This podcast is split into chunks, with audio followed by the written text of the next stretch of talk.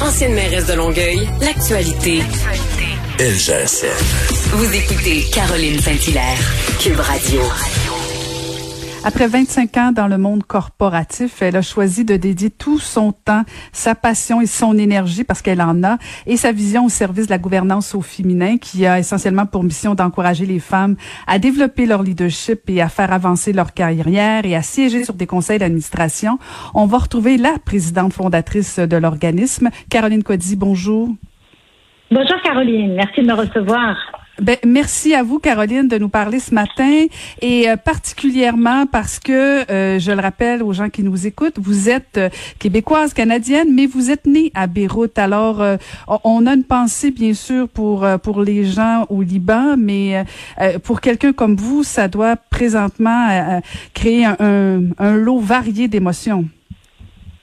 Bah, écoutez, effectivement, c'est une période extrêmement difficile parce que c'est une crise qui s'ajoute à tant d'autres crises euh, qui se suivent depuis depuis des années. évidemment, euh, la, la, plus récente crise dont, dont on parlait, c'était la crise économique sans précédent, un pays un pays au bord du gouffre.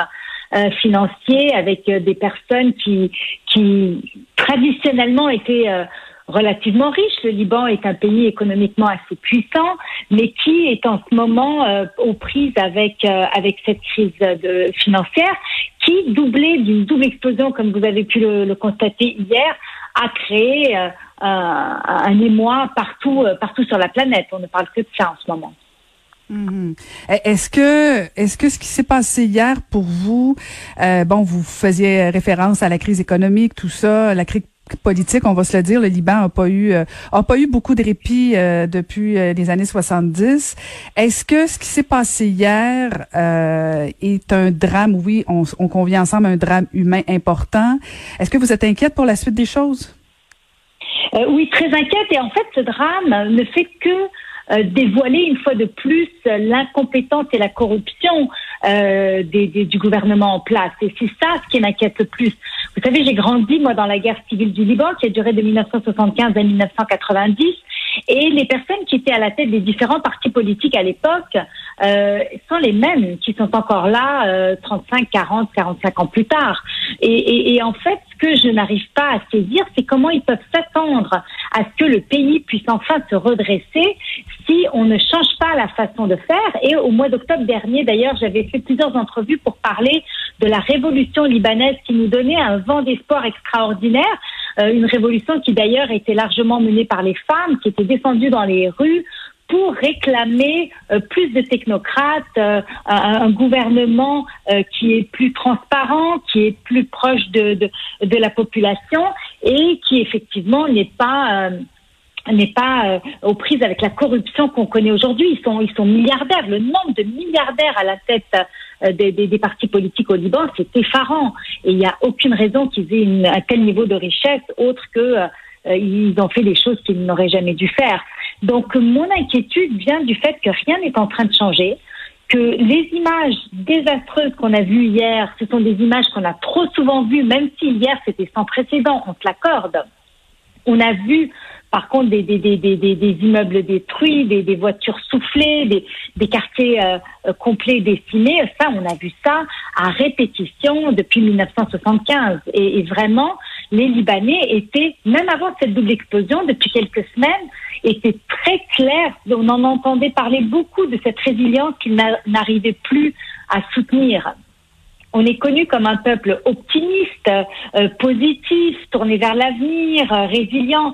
Mais à un moment donné, vous savez, même les Libanais, Caroline, n'en peuvent plus et, ne, voient pas la sortie de ce gouffre.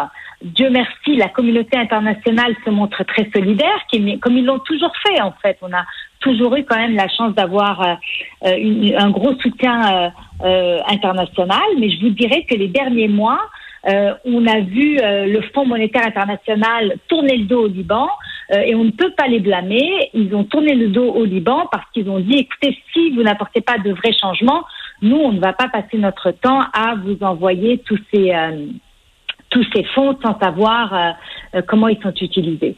Alors c'est ça mon inquiétude, c'est que rien ne change réellement, qu'on se mobilise et que ce soit passager, qu'on réussisse encore une fois à reconstruire le Liban et que, et que rien de, de, de nouveau ne se fasse. Alors qu'on a vu les gens dans les rues, et ce qui était le plus touchant à l'automne dernier, on a vu chrétiens, musulmans, druzes, toutes les confessions se tenaient la main et disaient on veut être ensemble forts pour un Liban fort et on laisse de côté nos, euh, nos différents euh, religieux parce que vous savez qu'ils ont créé beaucoup de tensions euh, au Liban dans les dernières années. Donc ça, ça a été vraiment quelque chose d'extraordinairement euh, rafraîchissant et touchant.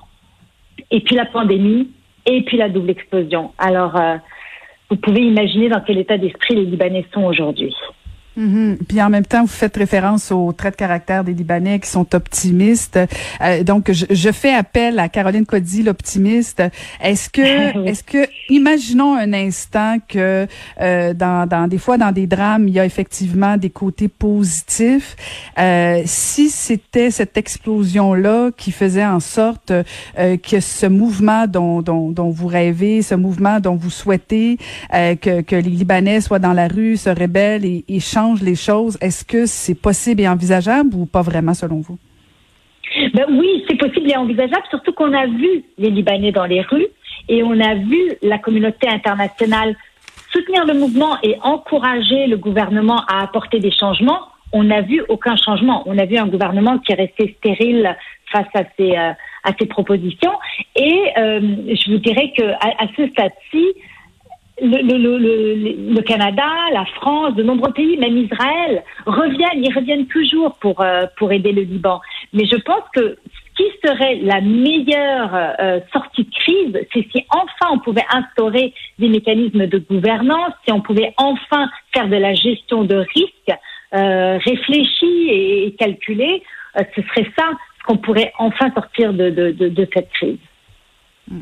Euh, souhaitons-le, souhaitons-le. Caroline, je veux vous entendre. J'imagine que vous avez lu la presse ce matin sur euh, le rapport de, de loi de Canada qui, euh, qui dans le fond, disent un peu ce qu'on pouvait se douter, mais quand même, là, ils, ils avancent des chiffres où on dit que, dans le fond, les femmes sont les plus touchées de, de cette pandémie, du confinement, et on parle même d'une récession au féminin. vous qui militez oui. au quotidien pour plus de femmes dans des conseils d'administration, vous allez devoir reprendre votre travail avec beaucoup d'ardeur.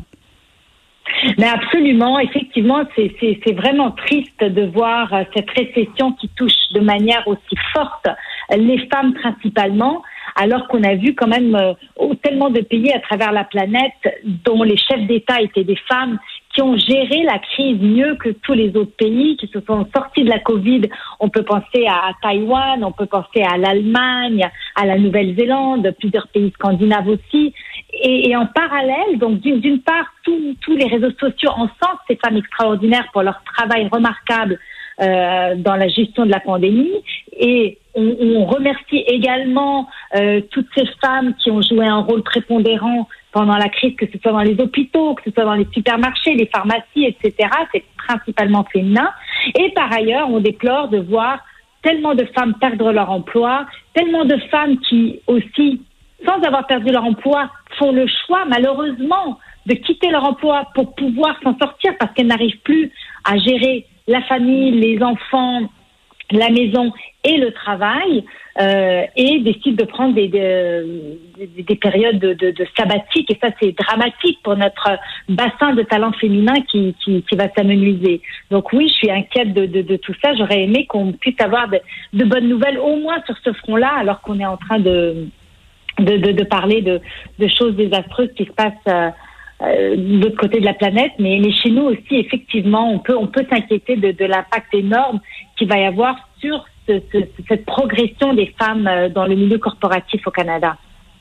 Le même rapport, euh, Caroline parle beaucoup de, des problèmes aussi au niveau de la santé mentale. Vous qui côtoyez les employeurs au quotidien pour euh, pour les inciter, les, les encourager à avoir plus de femmes au niveau de, de leur conseil d'administration, est-ce que vous pensez que les employeurs ont un rôle à jouer justement sur l'accompagnement euh, au niveau de la santé mentale chez leur, au sein de leur chez leurs employés, pardon?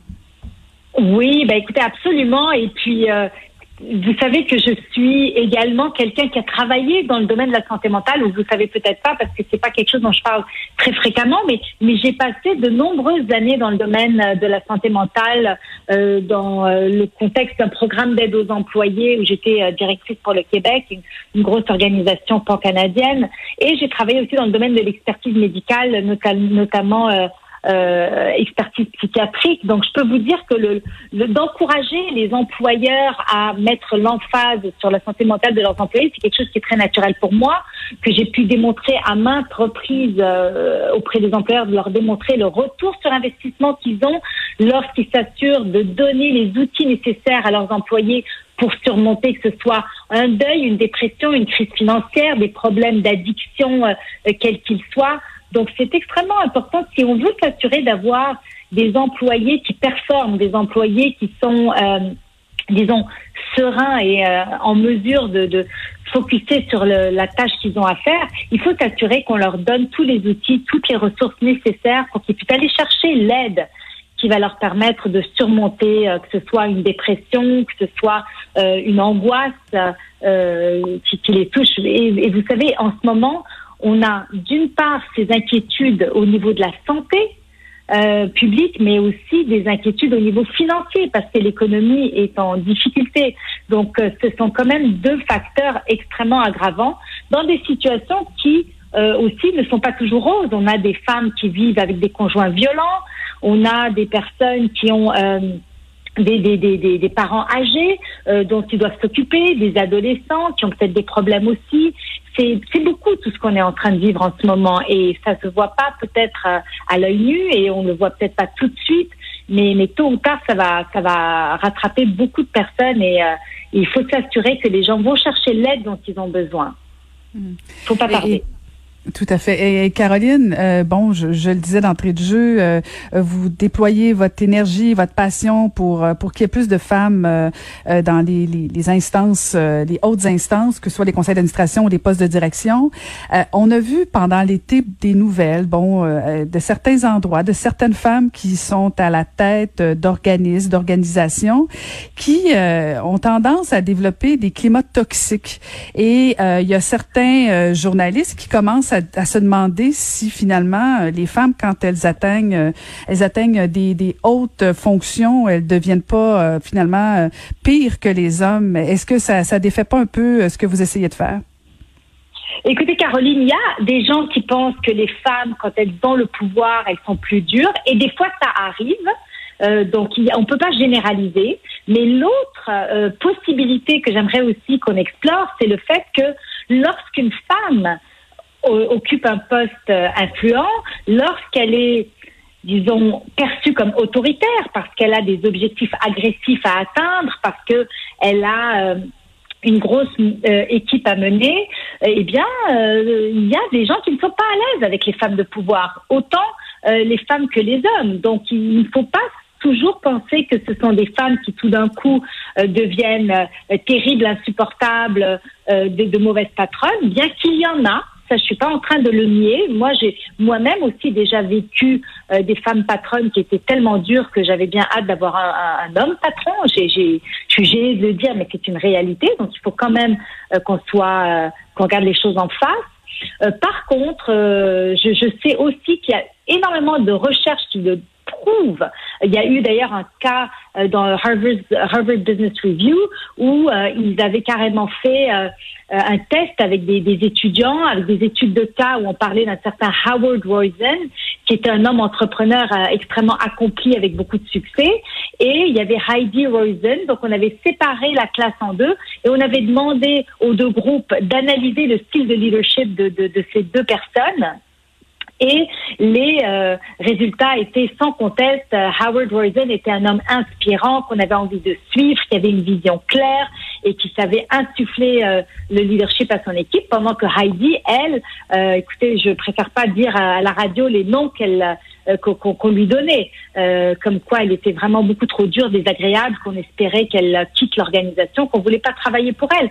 Et dans les faits, c'était exactement la même personne. Heidi et Howard étaient la même personne, on avait juste changé le prénom. Et ça, c'est une étude très sérieuse que vous pouvez retrouver sur le Harvard Business Review. Donc, la perception les biais de perception existent encore, les préjugés envers les femmes de pouvoir sont encore là. Euh, dès qu'on est une femme euh, qui, qui, qui, qui, peut passer comme euh, trop forte ou trop puissante, alors elle est, elle est trop autoritaire, elle est désagréable. L'homme, lui, il est inspirant. Donc ça, c'est quand même des choses qu'il faut garder en tête dans, dans l'analyse globale.